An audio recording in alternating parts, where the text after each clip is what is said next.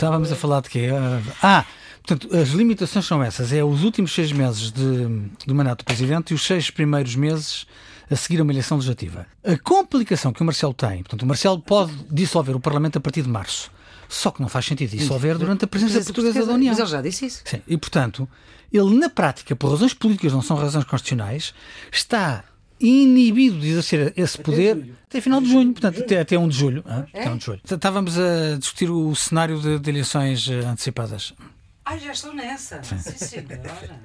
Ana, uh, portanto, esse som que é para o fim, antes dos bicudos, que é aquele que se chama Carlos, não quer dizer o resto.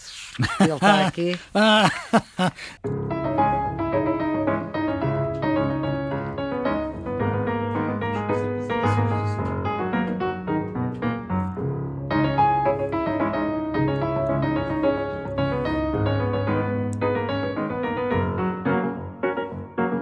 Viva! Sejam bem-vindos à 22 edição do Geometria Variável. A produção é, como sempre, da jornalista Ana Fernandes, os cuidados de emissão, de novo, de João Carrasco. Os residentes fixos já os ouviram, Nuno Severiano Teixeira e Carlos Coelho. Viva!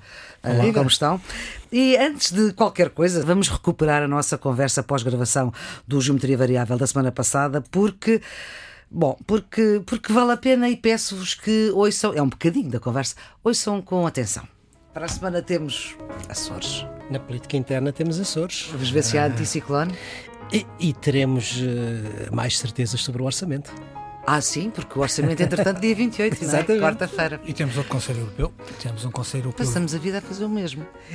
Bem, e já agora estamos nas vésperas das eleições americanas. Exatamente. Ora bem, em pouco mais de 20 segundos é o resumo do nosso menu de hoje, mas introduzimos de uma assentada os dois temas nacionais que escolhemos para conversar esta semana: Açores e Orçamento. Houve mesmo anticiclone, o PS perdeu a maioria. Vamos ver também se não há anticiclone no orçamento, porque agora estamos noutra fase. O PS perde a maioria absoluta, a direita, juntamente com a extrema-direita, tem maioria. A CDU deixou mais uma vez de ter representação no Parlamento Regional. O PS precisa do CDS para governar porque com o Bloco sozinho não chega, mas a maioria do Parlamento Regional dos Açores deixou de ser o que era, deixou de ser à esquerda. E o que eu vos pergunto, meus senhores, pedindo aqui licença à Conceição Lino, e se fosse consigo? Carlos, se fosse consigo, o que é que o PSD devia fazer? Não, eh, eu não sei o que é que o PSD vai fazer, para ser sincero. Não, mas não é essa a pergunta. Eh, não, nem, nem sei o que é que eh, o que é que eu faria se estivesse lá, para ser sincero. Eu acho é que bem, alguma coisa tinha que não, fazer. Senão... Acho que é daquelas situações em que temos temos um lose-lose, porque ninguém tem maioria, de facto. Lose-lose, portanto, perde, perde. Perde, perde. Porque, hum. vamos quer ver, o PS é quem perde mais. Perdeu a maioria absoluta e perdeu aparentemente a capacidade de governar a única hipótese de governar é com uma coligação com o CDS e o Bloco de Esquerda, mais o PAN, o que não parece muito, muito provável. Se há alguma coisa que une a maior parte dos partidos nos Açores, é a ideia de que estão fartos do PS. Portanto, o PS regional está claramente. Sete eleições seguidas, 20 e tal anos. Está, está claramente em perda. Estão fartos, mas mesmo assim deram um bocadinho mais de votação que ao PSD. Sim, com certeza. Teve um bocadinho mais de votação, mas perde votos, perde percentagem, uhum. perde a maioria absoluta, enquanto que o PSD sobe eh, em todos estes fatores. E à esquerda, na competição que nós falámos aqui a semana passada entre o Bloco de Esquerda e o PCP, o Bloco ganha, mantém os mesmos dois deputados mas é o melhor resultado em termos de percentagem, em termos de votos, considerados. Eh, os votos anteriores, portanto, o Bloco mudou de protagonistas é, nos Açores. E, e, teve um grande resultado mas o, o, PCP desapareceu do Parlamento Regional. Não é a primeira vez, mas voltou não a acontecer. É a primeira vez. E, portanto, na luta à esquerda, o Bloco está a ganhar e o PCP está a perder. Vamos ver o que é que, quais são as ondas de choque para a política nacional. Agora, voltando ao PSD, o PSD só tem maioria se todos os partidos à sua direita, à sua direita se juntarem. Contando com a extrema contanto com a extrema-direita. E então aí o que fazer? Porque esse é que é o problema. Não, mas aquilo que nós vimos foram condições colocadas pelo Chega hum que são condições impossíveis. Doutor Carlos Coelho, oh, oh, até lhe chamo doutor e tudo, sim. está a ver? Já, já, já isto começa. Doutora Maria Flor Pedro. Mas é que vamos lá ver, não é o Chega que tem que ditar condições. Quem teve 35% foi o PSD Açores. Com certeza, mas o Chega diz que está disposto a fazer entendimentos regionais se o doutor Rui Rio fizer entendimentos nacionais com eles. E falo na revisão constitucional, no plano nacional e no plano regional, eh, na redução do rendimento mínimo de inserção para metade dos abrangidos. Eu, sinceramente, se me pergunta se eu estivesse no lugar de bolieiro, Eu não podia aceitar essas condições, como é evidente. O líder do PSD. Não podia aceitar essas condições. E, portanto, qual é o desfecho Voltando, disto? eu acho que tudo é possível. Vamos designadamente a hipótese, a hipótese de haver novas eleições nos Açores. Ora bem, isto é uma, é uma situação curiosa, porque o Dr. António Costa iniciou em 2015 um ciclo novo da democracia portuguesa em que quem forma governo É quem o consegue par- formar uma maioria. não é o partido mais votado, é quem consegue uma coligação, sozinho ou em coligação, mas neste caso em coligação, para ter uma maioria parlamentar. O que nós estamos a assistir é à possibilidade de uma réplica regional geringonça. dessa, dessa solução, da geringonça. Ah. Mas em sentido inverso, ou seja, à direita. Portanto, não é possível uma maioria à esquerda porque o Partido Comunista desaparece do panorama eleitoral e, portanto, parlamentar eh, eh, dos Açores e o Bloco de Esquerda só com o Partido Socialista não tem eh, a dita maioria. Quais são as possibilidades? São as possibilidades de olhar para a direita. Há uma possibilidade do Bloco com o CDS, o que é muito pouco provável, dadas as diferenças ideológicas e políticas que não dariam coerência a um governo desta natureza. E depois há a tal hipótese da chamada geringonça, entre aspas, à direita, mas que obriga a ter todos os partidos à direita, incluindo o Chega. Ora, o que é que a mim me parece que é, que é politicamente relevante e é isto que é preciso olhar para perceber se essas tendências se reproduzem ou não no plano nacional. A primeira é o desaparecimento do Partido Comunista. Essa tendência que nós temos visto também a nível nacional de decréscimo, se isso de facto se consolida a partir daqui. Mas o mais significativo e aquilo que é politicamente mais urgente é perceber qual é, era o que a Maria Flor Peloso estava a perguntar ao Carlos Coelho, é como é que a direita vai reagir à relação com a extrema-direita. Ou seja, se vai ou não ter cooperação. Ou se vai ou não ter confrontação. E esse é o ponto central. Se houver Mas ainda parece que não decidiram o que é que vão fazer. Certo. Se houver cooperação e, portanto, integração da extrema-direita na solução parlamentar que depois dará origem ao governo, então temos um determinado modelo de relação e vamos ver se isso tem ou não reprodução no plano nacional. Se não, ou seja, se não houver, há uma ideia de. Não, não. Há uma distância, há um- uma barreira entre a extrema-direita e a direita e, portanto, terão que ser encontradas outras soluções. Se não for possível, neste quadro eleitoral, encontrar uma solução governativa, então, eventualmente, pode-se partir para um cenário de eleições antecipadas. Mas esse cenário eh, é possível? É evidente que se tem que esgotar as, as possibilidades. Mas se o Parlamento Regional não for capaz, eh, reiteradamente, de promover uma solução política, de encontrar um executivo, não há outra alternativa senão devolver a palavra ao eleitor. É Uma coisa que eu acho que, não da perspectiva dos partidos políticos, não da perspectiva da governação, mas da perspectiva da qualidade da democracia, a alternância é muito importante. E quer dizer, as situações que nós vivemos nas nossas regiões autónomas, quer dos Açores, quer da Madeira, que é um governo do mesmo partido há 46 anos. No caso da Madeira. No caso da Madeira. E alternâncias da ordem dos 20 anos não é uma coisa boa para a qualidade da democracia e, portanto, a alternância e soluções de alternância entre partidos são vantajosas e eu acho que esse aspecto deve ser sublinhado.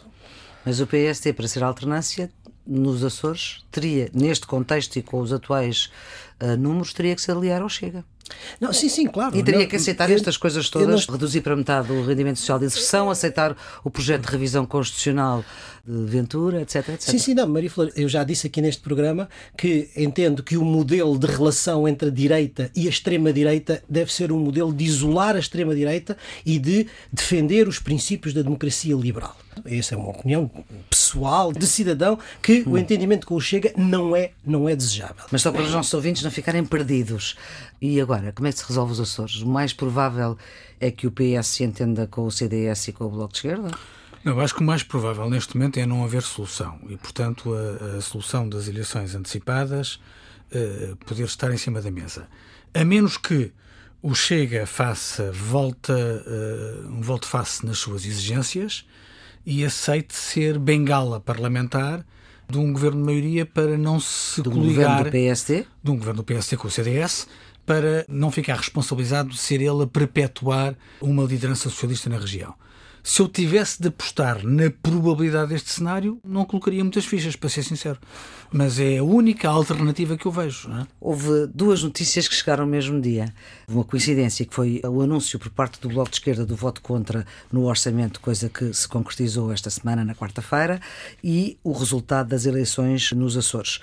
No domingo passado, o Partido Socialista ficou a saber que não tinha maioria nos Açores e, e a situação ficou como nós acabámos de descrever e que o Bloco votava contra o orçamento na Assembleia da República. Eu devo confessar que não percebo a estratégia do Bloco de Esquerda. Não consigo. Eh, não imaginei que fosse possível o divórcio entre o Bloco de Esquerda e o Partido Socialista. Não e, é RUF, é já divórcio. Sim, e aparentemente é, é, isso. O próprio discurso da Mariana Mortágua no debate do orçamento é ambivalente, porque ela reconhece que o orçamento socialista não faz cortes, depois faz uma crítica que não é exatamente uma crítica violenta, diz que é um orçamento de rotina. O que é que isso significa? Um orçamento de rotina. Até mais do mesmo. E, é? e, a frase mais sibilina é, é, dizer que falha onde Portugal não pode falhar. Ah, é uma frase grandiloquente, mas eh, depois aparentemente engana-se nas contas. A avaliar por aquilo que o Ministro das Finanças, João Leão, diz, a acusação que o Bloco faz de desinvestimento na saúde é porque não fez bem as contas do orçamento. A questão é política. Disse, tenho-a como boa economista, mas a, a questão política contas. é que o voto, o orçamento passa, na generalidade, com os votos favoráveis do PS, com a abstenção de quase toda a esquerda e com os votos contra do PSD, do CDS, do Chega, da Iniciativa Liberal e do Bloco de Esquerda.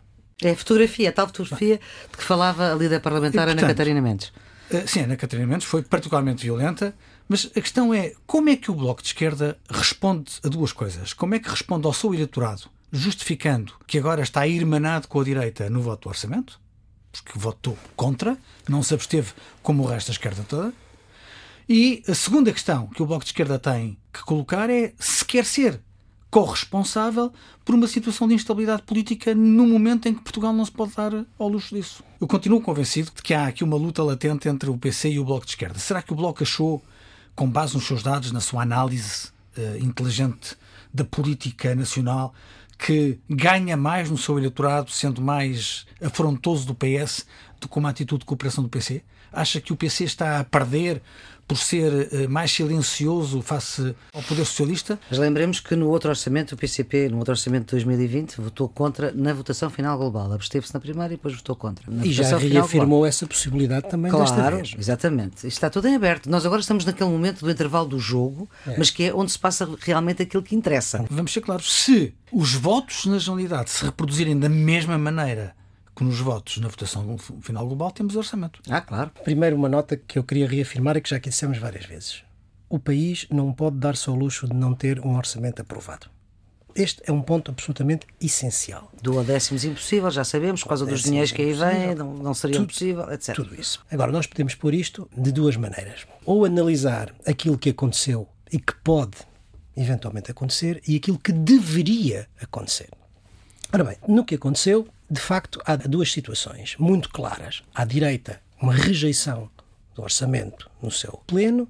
À esquerda, temos duas posições diferentes. Uma que dá um sinal de negociação, de abertura e, portanto, de hipótese de vir a aprovar, que é aquela que está em cima da mesa, e há uma recusa, um voto contra do Bloco de Esquerda. Toda a negociação todo o jogo que foi feito até aqui foi mais influenciado pelas questões de natureza partidária do que pelo interesse do país. E numa lógica menos orçamental e mais de natureza política. O que é que o Bloco ganha, ou o que é que o PC ganha com duas posições desta natureza? Ou seja, o PC dizendo eu dou um voto de, digamos, de possibilidade, uma abstenção que é um voto de possibilidade e negociação, portanto, tem menos caráter reivindicativo e, portanto, eventualmente de agrado ao seu eleitorado, mas ganha uma imagem de sentido de Estado, de responsabilidade política e de sensibilidade ao interesse da aprovação geral do orçamento. O Bloco pelo contrário, dá a imagem inversa. Radical. Ou seja, radical, que pode empolgar uma parte do seu eleitorado mais radical, mas perde enquanto respeitabilidade política, responsabilidade política e defesa do interesse nacional. Qual deles ganha mais? Há aqui duas ponderações a fazer. primeiro, o que é que o governo está disposto a recompensar nestas duas atitudes e o que é que se ganha ou o que é que se perde em termos eleitorais. Agora, o que eu acho que se deveria estar a, dis a discutir é o que é que poderia ter sido. Uhum. E o que poderia ter sido, meus vão se espantar com aquilo que eu vou dizer. Nós estamos numa crise muito grave. Estamos a entrar nesta segunda vaga da pandemia, a crise sanitária está a agravar-se drasticamente. Em todo o lado, em é todo lado, também em Portugal. E o que aí vem em termos de crise económica e de impacto social dessa crise é uma coisa séria. Certo. Há momentos para clarificar e para separar as águas, não é verdade?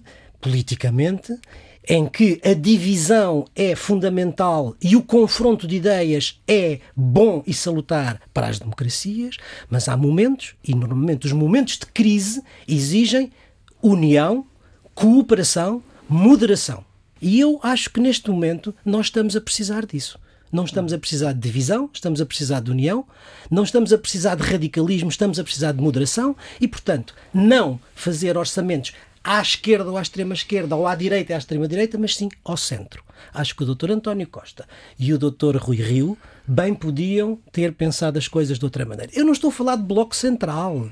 Eu estou a dizer que há, ao nível da aprovação do orçamento, ao nível de reformas estruturais que o país precisa, ao nível da aplicação dos fundos europeus que aí vêm, isso precisa de ser feito com um grande consenso nacional e isso faz-se ao centro, não se faz às extremas. E, portanto, deste ponto de vista, eu acho que é nesse sentido que as coisas devem ir e é nesse sentido que o país, enfim, agora não é esse o ponto, não é essa a realidade, mas isto deve estar presente daqui para a frente. Não, objetivamente, o Primeiro-Ministro não quis seguir por esse caminho. Vamos ser uh, justos.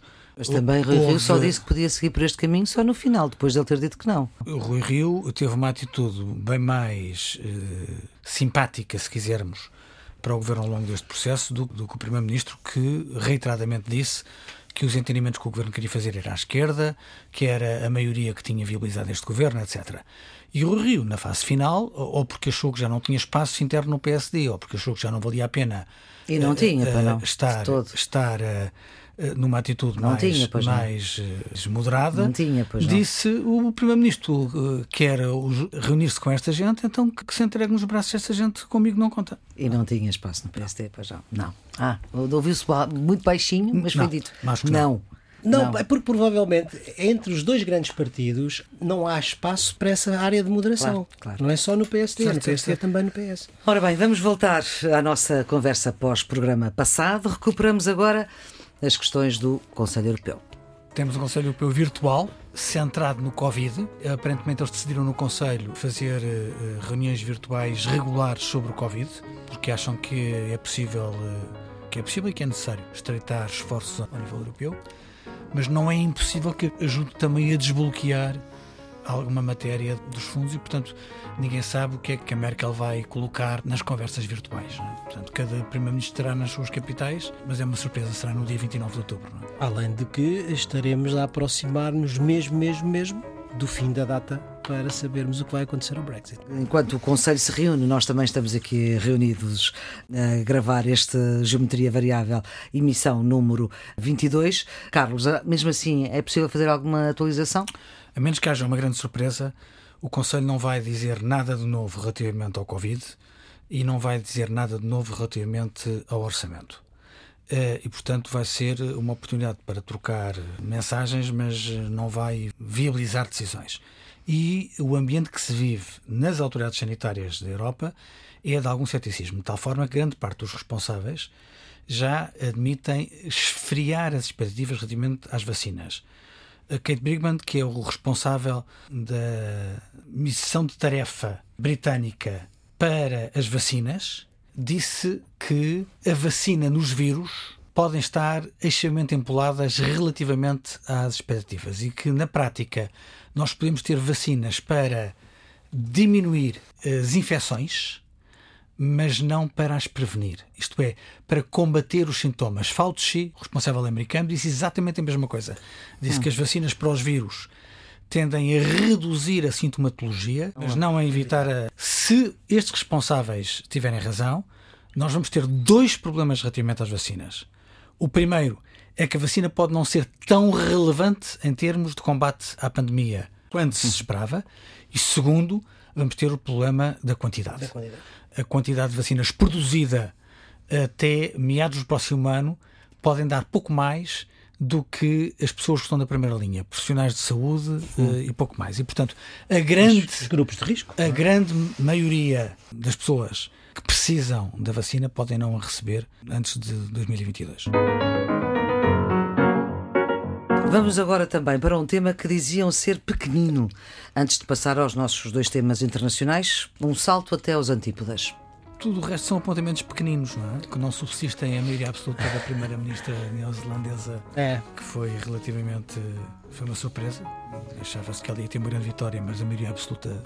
É, Eu acho um que isto partido. tem a ver com a forma como ela lidou com a pandemia. Sim, sim, claramente. Ela foi fantástica. E com as redes sociais. E com as redes sociais. Redes sociais.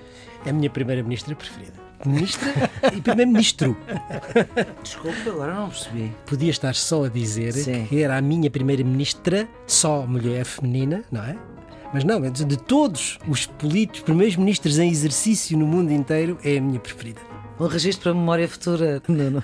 Vou- Vou continuar com atenção à, à, à Nova Zelândia para ver se mantém. A Venezuela está nos antípodas. Exatamente.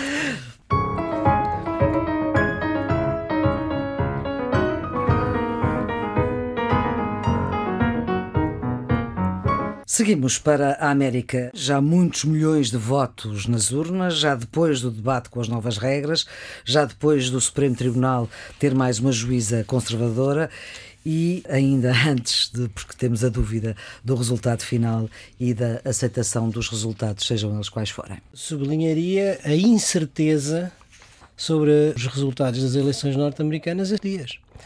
E aquilo que parece ser a contradição entre a vantagem que Biden mantém nas sondagens e a mobilização de rua que Trump continua a liderar. O que nós temos eh, de sondagens até agora é que continua a haver um conjunto de estados sólidos, digamos assim, de decisão definitiva, e no somatório de todos esses estados que estão decididos, Biden tem 118 votos no colégio eleitoral enquanto Trump, nos estados que tem consolidados e com decisão praticamente feita, tem 57 votos no colégio eleitoral.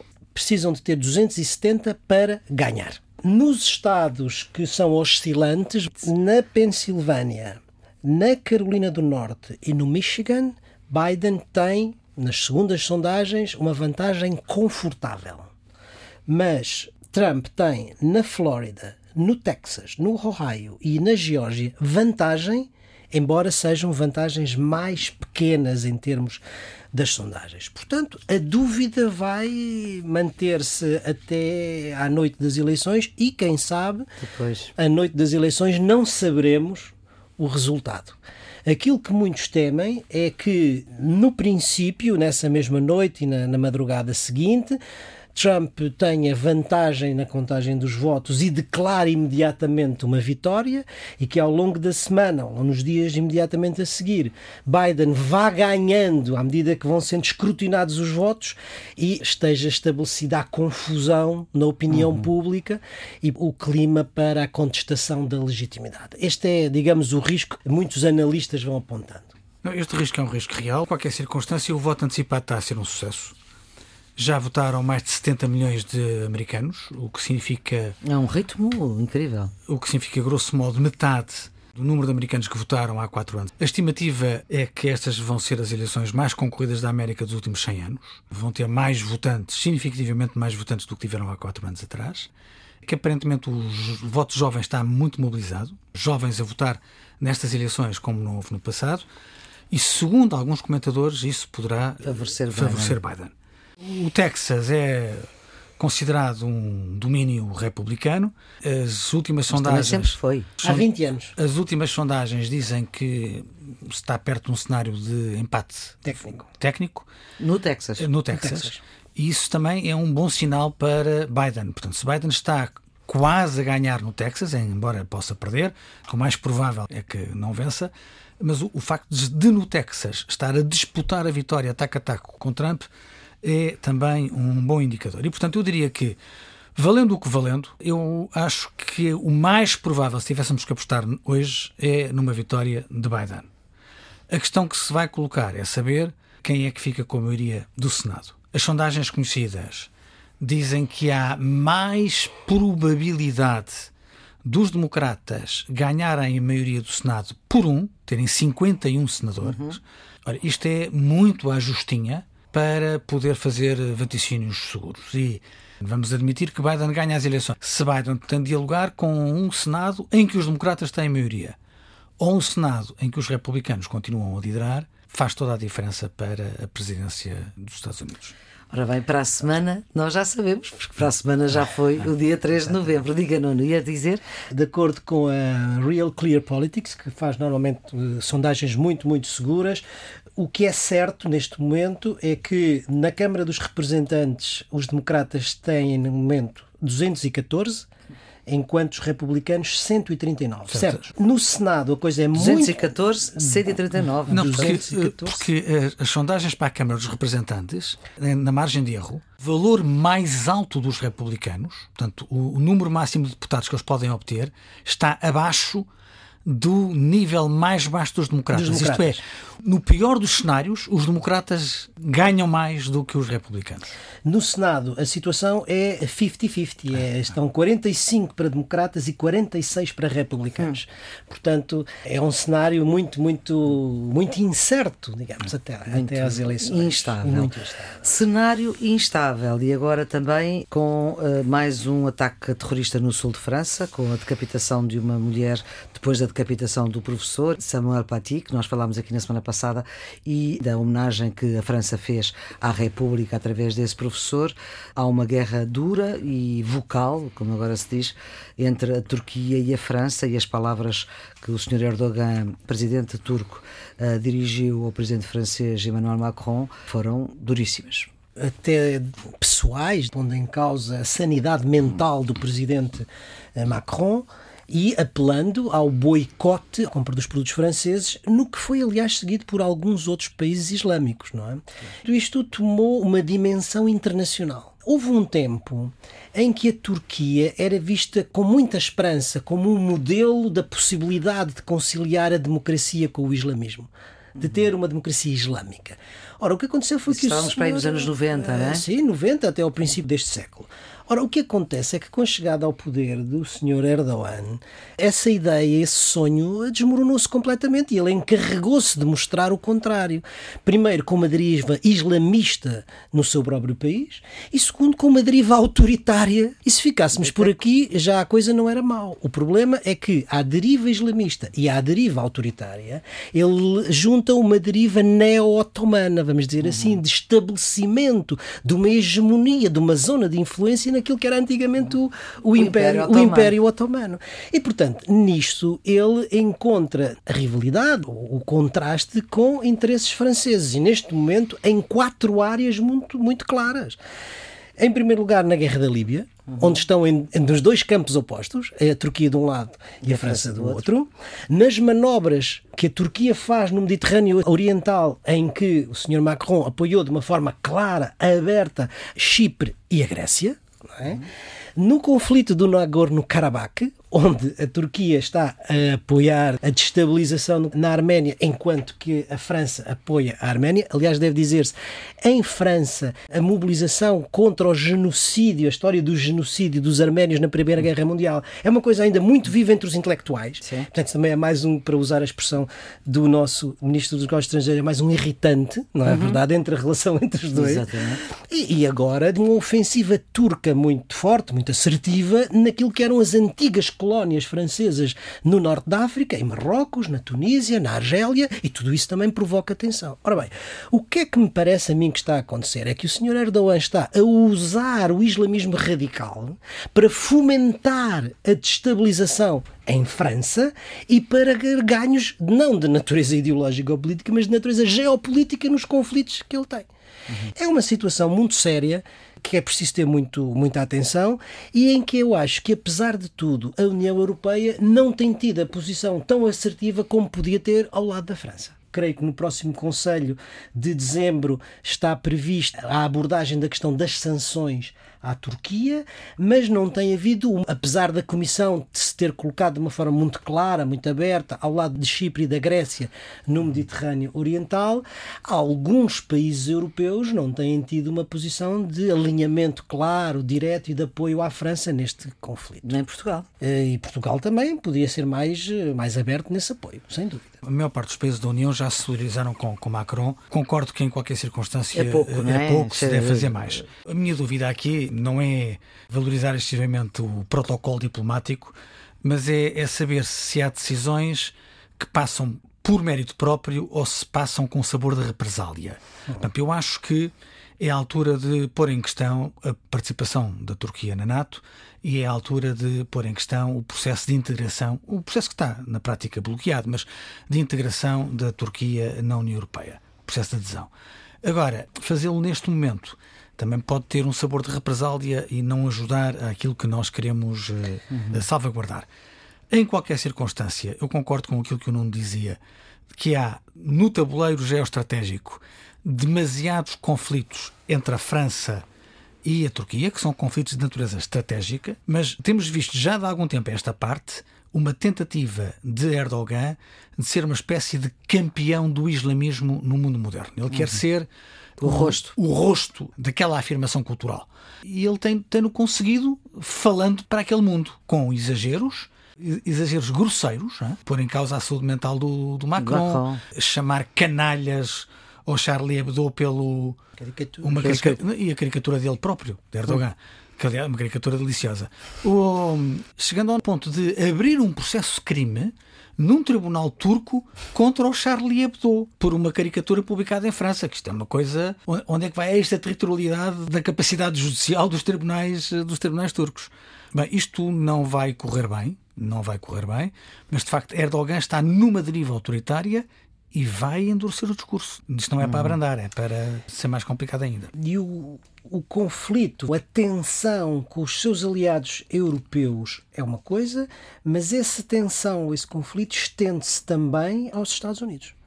E isto por causa da NATO. A Turquia é um aliado na NATO. Mas muitas vezes está mais amigada com a Rússia do que provavelmente. Era isso que eu... não, não, mas que comprou armamento russo e que isso provocou uma tensão muito forte no seio da NATO e com os Estados Unidos em particular. Portanto, essa tensão não é apenas uma tensão ideológica e política por enfim, questões de valores civilizacionais, culturais, religiosos, é também já uma tensão política e estratégica no quadro de uma aliança de que a própria Turquia faz parte. Uhum. A decisão final da União Europeia de suspender ou cancelar a entrada da, da Turquia na União Europeia tem efeitos na política externa e na política interna turca porque ao ver recusada a sua entrada na União Europeia e, portanto, voltar-se para o Ocidente e integrar-se no mundo ocidental, o que a Turquia faz é voltar-se para a Ásia Menor e procurar restabelecer a influência no espaço otomano, que era antigamente do, do Império Otomano, onde pode ter uma preponderância uh, neo-imperial, vamos dizer uhum. assim.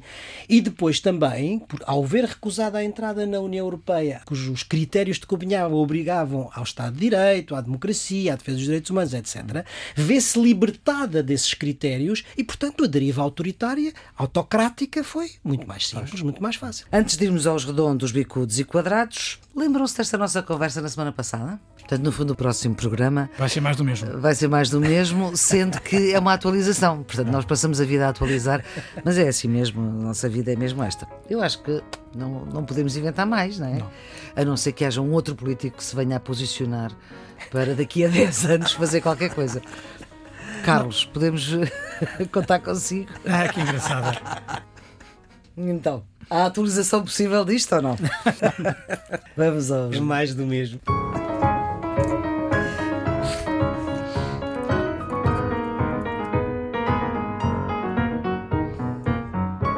Bicodes redondos e quadrados. O meu redondo uh, vai para a Joacine Catar Moreira e para Cristina Rodrigues, as duas deputadas não inscritas que, com o seu voto de abstenção, viabilizaram a aprovação do orçamento e demonstraram um sentido de responsabilidade política que outros partidos que a deviam ter não tiveram. Hum, não é uma limianice.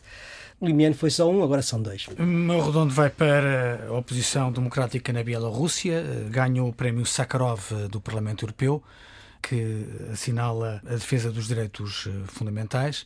Foi um galardão bem atribuído, uma justa homenagem a quem com muitas dificuldades luta contra uma ditadura. O meu bicudo vai para a segunda vaga da pandemia na Europa, com a França, a Alemanha e a Irlanda confinadas, com a Espanha e a Itália parcialmente confinadas e o Conselho de Ministros extraordinário com a possibilidade de virmos a ter medidas mais restritivas eh, relativamente às nossas, às nossas liberdades, mas lembro que a pressão sobre o Serviço Nacional de Saúde e, em particular, sobre os cuidados intensivos está a atingir os seus limites e é absolutamente necessário achatar a curva. O meu bicudo vai para a pobreza em Portugal. O presidente da Caritas portuguesa, Eugênio Fonseca, divulgou que os pedidos de ajuda aumentaram 48%.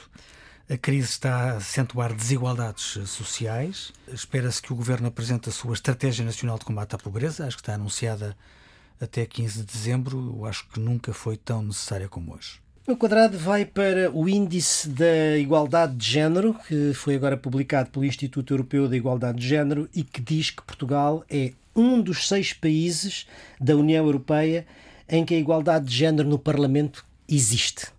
Apesar disto, que é muito positivo, continua a dizer que, em termos globais, Portugal, na igualdade de género, está abaixo da média da União Europeia.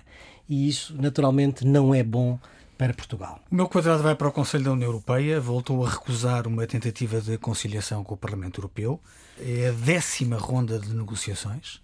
É essencial definir na prática o orçamento para a próxima década, 2021 a 2027. Há dois portugueses na equipa negocial do Parlamento Europeu, José Manuel Fernandes do PSD e Maria Marques do PS.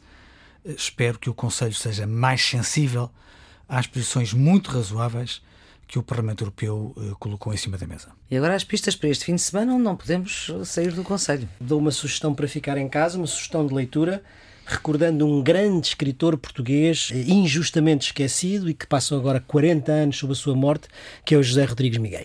Sugiro um livro que é dos livros mais belos que eu li algum dia na minha vida, que se chama A Escola do Paraíso. É um romance passado em Lisboa, na Primeira República, em que o mundo é visto pelos olhos de uma criança e em que as greves, as eleições, as guerras, as revoluções, tudo isso passa, mas não é isso que é importante. O que é importante é o sol que nasce todos os dias atrás do castelo, é o beijo que ele recebe da mãe quando chega à casa, é a ida à praia em Algés, naquela altura ia-se à praia em Algés. Praia no Algés, fundo, é um livro sabe. de uma grande beleza, de uma grande ternura que nos mostra a grandeza das coisas pequenas numa altura em que a Guerra Silva recebeu o Prémio Camões, uma obra que não é exatamente pequena, tem mais de mil páginas, uma obra de referência, o Dicionário de Luís Camões, uma grande obra de Vitor Guerra Silva, é uma obra de 2011 que vale a pena. Chegamos assim ao fim desta geometria variável. Ana Fernandes, Nuno Severiano Teixeira e Carlos Coelho uh, despedem-se. Já sabe, o Geometria Variável está sempre em todas as plataformas podcast. Volta para a semana para o pôr a par daquilo que interessa saber e que interessa reter. Então, até lá, tenham um ótimo fim de semana.